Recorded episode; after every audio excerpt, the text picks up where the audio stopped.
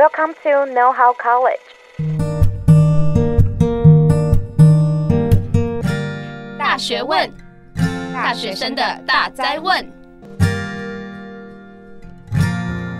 欢迎回来，《大学问》大学生的大灾问，我是主持人 Fanny。哎，今天我们有一个新成员，来来来来，新成员要不要简单跟听众介绍一下自己？好，大家好，我是 Kila，那我是今天的第二位主持人，我目前是大学问的专案部活动组成员。好，跟大家介绍一下，就是 Kira 是我们的新成员，所以之后大家在节目上面都会听到 Kira 的声音哟。这是我们第一次一起主持，对，第一次。那想要问一下说，说因为我们也是好久不见，那请问 Kira 最近都在做什么呢？我最近呢，放寒假放的有点爽，羡慕了。没有啦，没有。但我最近还有在处理大学问，最近有在办一个工作坊。哎，因为我们前期也是有做过类似的事情。那你在办工作坊的时候，有遇到什么样子的问题？或是卡关点。我们在办理工作坊之前，我们有做一些问卷，但是那时候在设计问卷上，有时候就会遇到一点困难，不太确定这样子有没有达到我们的需求，或者是不太确定用这样子的问题，然后去引导回答者去回答到他们真正想要改变的地方。哦，那你知道今天大学问请到了一个也是曾经做过这种问卷专案，算是问题解决专家的一个来宾吗？哦，那就是大学问很需要听到的东西。没错，今天大学问邀请到了曾经得过两项红点设计、累积超过百件的专案经历的每日一定的 Yoko 来跟我们分享一下设计思考。Hello，大家好，我是每日一定的 Yoko。来，Yoko，请跟大家简单介绍一下你自己，因为可能不是大家都是追踪每日一定，所以可能会对于哎，什么是每日一定跟 Yoko 是谁有点好奇。好，我们每日一定的话，就是我们这个社群账号本身就是介绍三大领域，然后就是要包含 UX 设计，然后还有平面设计跟行销。哦，我现在是在台湾的一间 UX UI 设计顾问公司担任用户体验设计师。哎，那想要问一下，因为我们刚刚在聊的时候，其实有谈到说，其实你一开始好像不是 UX 设计出来的。嗯嗯嗯。那时候应该说过去，就是我自己是平面设计师，然后但就是在做设计的时候，我就总是会觉得说，哎，好像一直觉得帮他们做一些很漂亮的视觉啊，或者是帮他做漂亮的包装跟 logo，我都觉得好像没有办法去创造他们的营收，就可能有，但是可能它力度不大，我没有办法去掌握说它未来。会不会怎么样走，可以是有更好的存亡这样，所以那时候是接触到了使用者创新实务这一堂课之后，我才发现说，哎，我其实是可以去更深入的了解使用者，跟那他可能会有一些的商业价值之后，我就会觉得说，哎，那这样规划起来，我其实在做任何的设计是更有利己一点的，所以那我就觉得，那这个地方就是我开始转往就是 UX 设计师的这条路的开始。嗯，了解。一开始怎么会创办每日一定这个账号？因为我还是有点好奇。嗯，那时候的话是。我们里面的那个行销伙伴，那他那时候是在帮其他人做自媒体的，他就是说，哎，那他可以是帮自己做，他不用说就都只帮别人做。然后那所以他今那时候就有萌生了这个想要创办一个账号的一个念头。然后那时候我的话是，我就觉得接触到了 UX 设计师，我就觉得说，不管是不是要走 UX，或者是你还是平面设计师，或者是任何设计师好了，我就都觉得他们其实是可以具备像这样子的能力。那这样他就会比较是不会被人家支配，说，哎，你可能要怎么调怎么调的，而是你可以去主动的跟人家说。哦，我希望你要怎么走，这样子对你未来的发展会是更好。那我会希望说，设计师是可以有更这种主动跟就是决策权的。所以那时候我也很希望去分享到我的设计。然后那那时候就是他就来找我，那我们就决定一起来促成这样的设计的一个团队。然后那那时候我们就是也找了一个设计非常谨慎的一个设计师，然后来变成一个团队。我跟行销的我们本身是同学，然后那我们的设计师是我们的学妹。嗯，所以就是在这个账号去跟大家分享说，一开始设计师的筹备或者是一些在接案上面的美感，甚至是你刚刚说。的化客户的被动的回馈为主动的提出意见和策略，这样。对对对，没错。嗯，那想要问一下 Yoko，呃，你刚刚有说到你其实是一个在 UX UI 设计顾问公司担任用户体验设计师，那想要请你跟观众介绍一下说，说就是究竟什么是 UX 设计师？UX 设计师比较广义的话呢，就是我们会去做到，就是包含是使用者的研究，然后那包含像是竞品的分析，那可能也会有一些商业上的策略的想法，包含。含是他们未来要怎么样去获利，然后那我们是怎么样去打不同年，他们可能要用什么样的使用的 TA，就我们会去整理出像这样子的问题，然后那最后去进到设计的发想，然后那最后就是我们在做任何 App 的开发或者是网站的开发，我们就譬如说会接触到客户的需求之后呢，我们要如何将他的需求转换成我们现在实际上看到的这些设计的界面。对，那所以我们其实就是有点像是先从了解问题，然后去整理完之后，然后把客户的需求转换成设计的画面。那这就是我们 UX 设计师的一个工作。我们就是更 focus 在做的资讯的架构，就包含像是整个网站导览的合理性，然后那跟那个页面的细节度，那哪些功能是它的 priority 要比较高？那它有没有在同样的功能是有不同样的呈现方式？就譬如说啊，同样都是在做地图好了，但是王品集团的地图跟 Google Map 的地图绝对不一样。那他们就是因为他们的本身的出发点跟他们的目的还有使用者的轮廓都不一样的情况下，他们设计就会是长得不太一样的。那所以 UX 设计师就是去把这些设计的点落实到我们的设计的产物里面，然后那 UI 的话才会是接续把我们这些资讯架构，我们所谓做的 wireframe，然后把它做成非常精致跟漂亮的 markup。那我想要再多问一个，因为你刚刚有说到你们其实是有拆分成 UX 的研究员跟 UX 的设计师嘛？嗯、那他们对应到的职位也不一样。那想问这两群不一样的团队。他们在设计思考的那五个步骤里面，分别接触到的面向也是会是不一样的。其实我觉得台湾在做这个分类，它其实也并没有到每一个都是非常的精确，就是包含有些公司是 UX 跟 UI 是同一个人，那可能有些是 UX 研究员跟 UX 设计师可能是同一组人，所以我觉得他在区分上本身就是每一间公司都会有点不太一样的。如果说是把研究员跟设计师区分开的话，那研究员更 focus 在他会很深入的去了解那些数据，发问卷。啊去分析说，嗯，使用的轮廓啊，然后把那些访谈的资讯就是整理成一份报告，然后那这些资讯呢，就会再让 UX 设计师去看这些报告之后，把那个业主的东西做成一个设计的产物。了解，所以他们的专业其实还是会有一点点的不同。其实应该是，如果说他真的被拆分的很开的话，那他们要做的事情就是完全都不同。嗯，对对对，就是也像是互相帮忙，就是他们把研究的资料，然后让设计师去落成他的设计。那通常是规模比较大的公司才会把它区分的很开。我觉得好像也有点看那个公司的属性哎，就譬如说，真的是像我们公司是越以设计为导向的话，那我们的职位的拆分就会越开。有些其实很大的公司也会让 UX 跟 UI 这个角色是同一个，是因为他们其实产品已经也行之有年，所以他们其实也不用花很大量的时间去画开发。呃，应该说他们的 wireframe 已经本身都非常的 UI 的精致化了，所以他们本身是他们可以直接做到 UX 跟 UI 就是这个角色同样就是在做同样的事情。了解，嗯，因为你刚刚有提到说，就是其实 UX 设计是一个非常需要跟使用者大量接触，甚至是大量的互动的一个设计。那可以跟我们简单分享一下你在做的这个过程中，你讲到的那个设计思考是什么？其实设计思考它有点像是一开始我们在学习的时候，那我们可能都会是有像这样子的 step，比如说像那个设计思考的五步骤，就是我们一开始会是先同理，然后再来是定义、发想、原型，再来就是测试。就算这是一个比较学术上的一个用词，听起来是非常的困难，但它其实实际上就是落实到我们在做设计的时候，其实我们都是默默的一直在走这样的一个巡回。其实譬如说不同的客户，他可能来找我们的时候，他也会在不同的节点进来，就是有可能是他一开始就是需要从头走到尾。那他也可能从头走到发想，或者从头走到原型。每个人都不一定他是在哪个节点进来，可是他都是可以走这样的一个流程。第一步骤的话，我们就是会先同理，包含像是访谈或是问卷，然后我们先去海量的了解使用者他们在遇到问题，或者是他们有没有在哪些节点，然后我们会去梳理出他在整趟历程里面的一些困难点。然后那我们再就是到定义的阶段，就是我们会先去了解说刚刚那些访谈的结果，或者是我们是去交叉的了解那些问卷，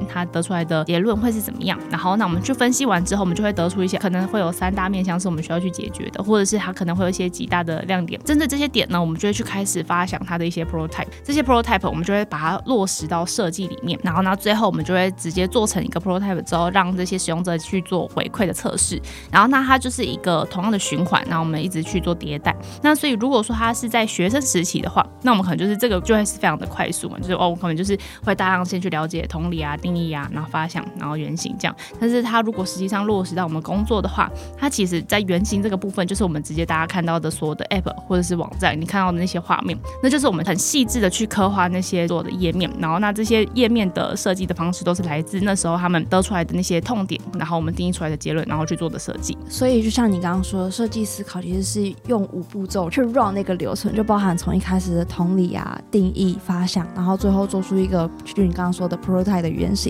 最后再做一个测试，这样子。对对对。那你有实际把这一个设计的一个 model 去使用在哪一个案例上面？哎，我先提一下，就应该说这个啊，它其实应该是都会一直存在在我在做开发 app 或者是开发 website 时，就我们都是一直在用同样这种流程。但是呢，如果说一开始我那时候使用到这个的契机，其实就是我在硕班就是学到的这一堂课——使用者创新实务。那那时候的话，我们这个团队是选定了以来作为我们的那个 side project 的内容。那那时候呢，其实是很有趣的是，它本身是在桃园才刚开始的，然后所以那时候我们就会觉得说，哎，这是一个很新的服务，共享摩托车。所以那时候我们就选定这个主题，然后那我们就想要看看说，哎，那个像这样子的一个新的服务跟就是新的车子的品牌到台湾的共享机车里面，那大家对它的一些用户的回馈会是如何？所以那时候我们就是去访谈他们，然后那同时我们也有去丢问卷，去交叉分析之后得出一些就是他们现在的使用者的轮廓，就说，哎，什么样的人会想要使用它，然后跟他在整趟历程里面，就是有没有哪些地方会遇到困扰，然后呢，基于这些困扰之后呢，我们就会去发想许多的提案，然后就是包含像是，哎，他可能是在注册时，他可能会遇到一些问题，那那这些就是问题的话，我们该怎么样去做对应的解决，他们才不会觉得说，哎，用这个东西他可能没有信任感，然后跟在骑乘过程中，他们有没有遇到什么样的问题，我们可以去做解决。那跟再来是一样，还有一个竞品就是 WeMo 嘛，那他们除了像现在跟大家是一起做竞之外，他们有没有什么新的服务商模式可以去应用的？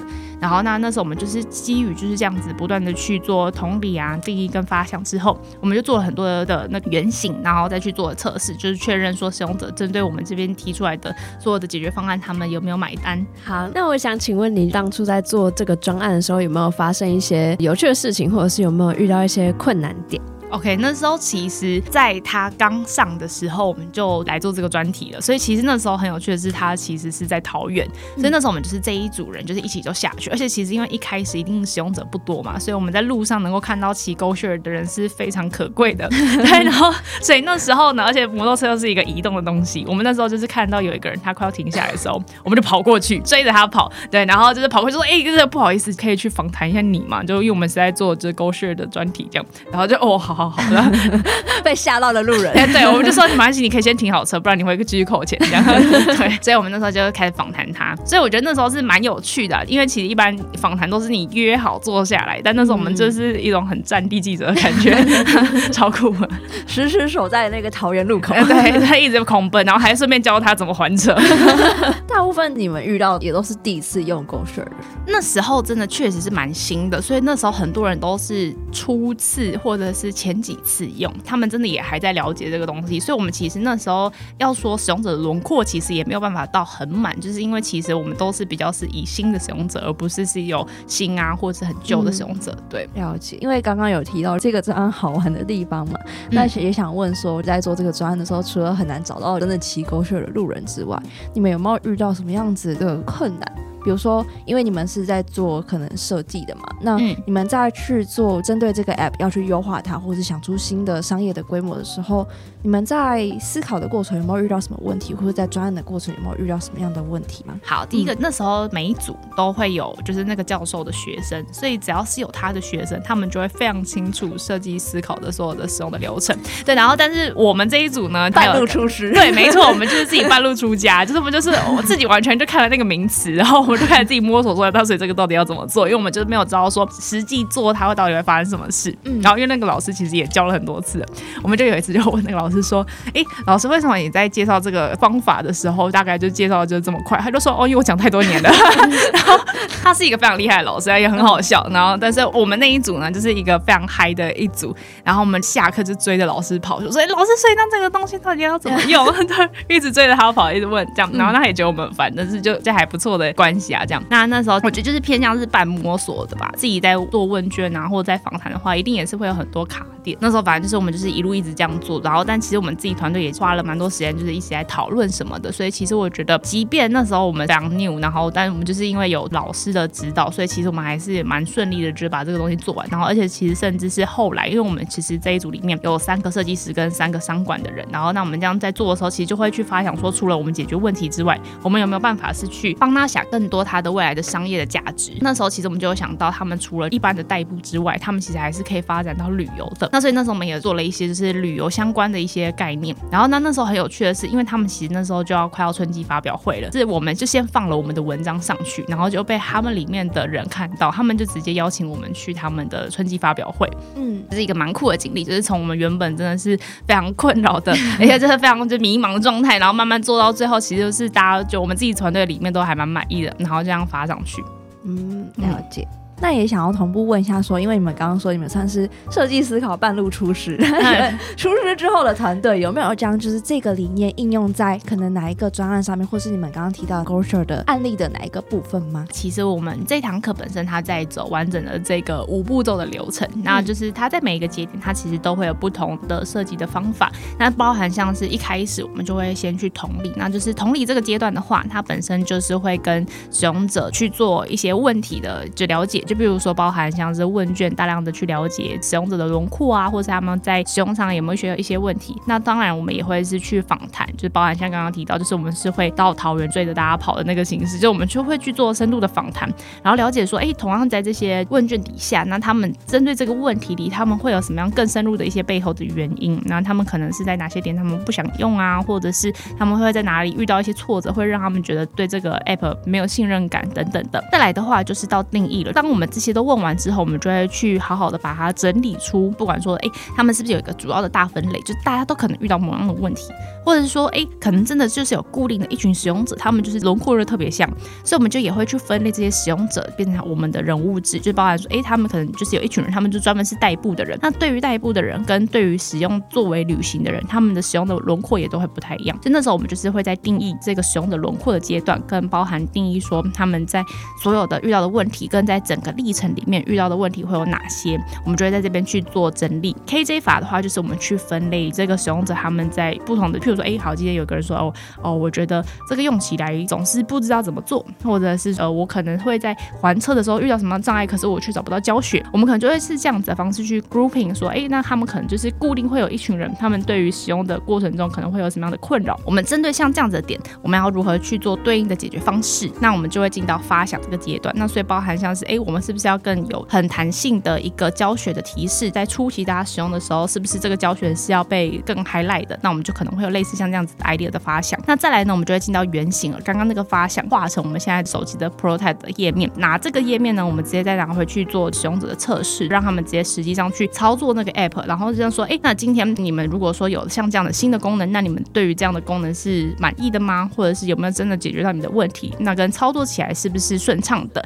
那这是我们的测试。所以其实那一堂课我们里面。就是在完整在走这个设计思考的流程，然后就有点像是把这个概念植入到我们的脑袋里，所以其实应该说后续不管做什么设计，我们都可以是透过同样的这个流程去跑，嗯、对，就有点像是生根输入脑袋生根蒂固的。对，没错没错。然后那其实不管说未来是在做平面设计啊，或者是在开发 App 或者是网站，我们其实都可以是用这个设计思考五步骤的方式来做。嗯。那想问一下，因为对于你来说，可能这是一个新的思考的方式，跟我们既有的思考方式会有一点点不一样。我们通常如果要 apply 一个新的思考方式的话，前期一定是会跟既有的方式去有点像打架。你会遇到像思考脉络不同而产生成的问题吗？或者是说，如果真的遇到这个问题的话，你后期是怎么去解决它的？嗯，我觉得那时候反而就是碰到这个流程啊，它比较像是我觉得我过去啦，大学的时期，那时候我们就是比较着重在实做的能力，但是那时候我觉得我在解决问题跟发现问题这件事情是我欠缺的，所以那时候其实我觉得它比较像是我可能自己一直都只有从第三步开始发展，就是我一直在从发想、发想原型、发想原型啊，就最后就是发现哎，曲高和寡，根本就没有人觉得好用，或者没有人这个需求，也没有这个痛点，所以我做的东西就是叫哦，纯好看，对对，就是我可能没有太多过去的脉络，对，然后那其实碰到了这个之后是补齐了我在前面的两个阶段，就是包含是同理跟定义的阶段，我要去真的深度了解说，哎，真的有这群使用者吗？那使用者到底长什么样子？他有没有具有商业价值？因为其实不管怎么样，回过头来就是这个东西它需要活下去，它必须要活力。对，不然就是真的就叫佛系。那佛系可以做多久？这是不一定嘛。就是大家要做一个品牌，必须还是要有获利，他们才可以活得下去。对，所以那其实我觉得就是在整个流程里面呢，我让我自己的人生多了两个东西，就像同理跟定义这个阶段。对对对。那所以它就算是扩增了我在做设计师的一个更扎实这个部分。那请问我们的 Kila 在听完这一大串设计思考流程之后，有没有什么问题想要请教一下来宾吗？听起来感觉同理跟定义在进行。设计思考是一个很重要的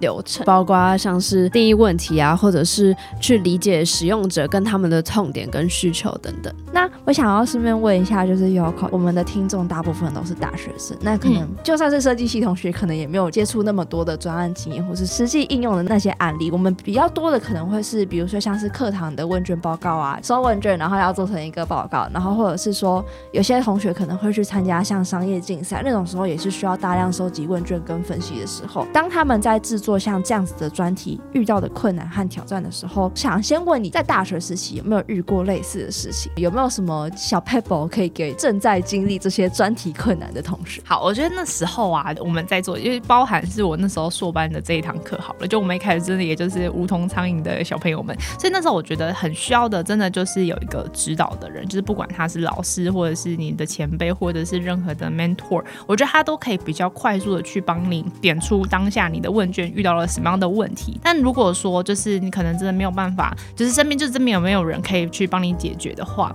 那你也一样是可以先走一个比较大的一个步骤，就是包含是你需要先去定义出你这个问卷本身它的目的是要得到什么，就是它不可以盲问，因为有时候盲问你这真的是获得不到答案。然后那就是你先确认到它的大方向，就是你的标题要先出来。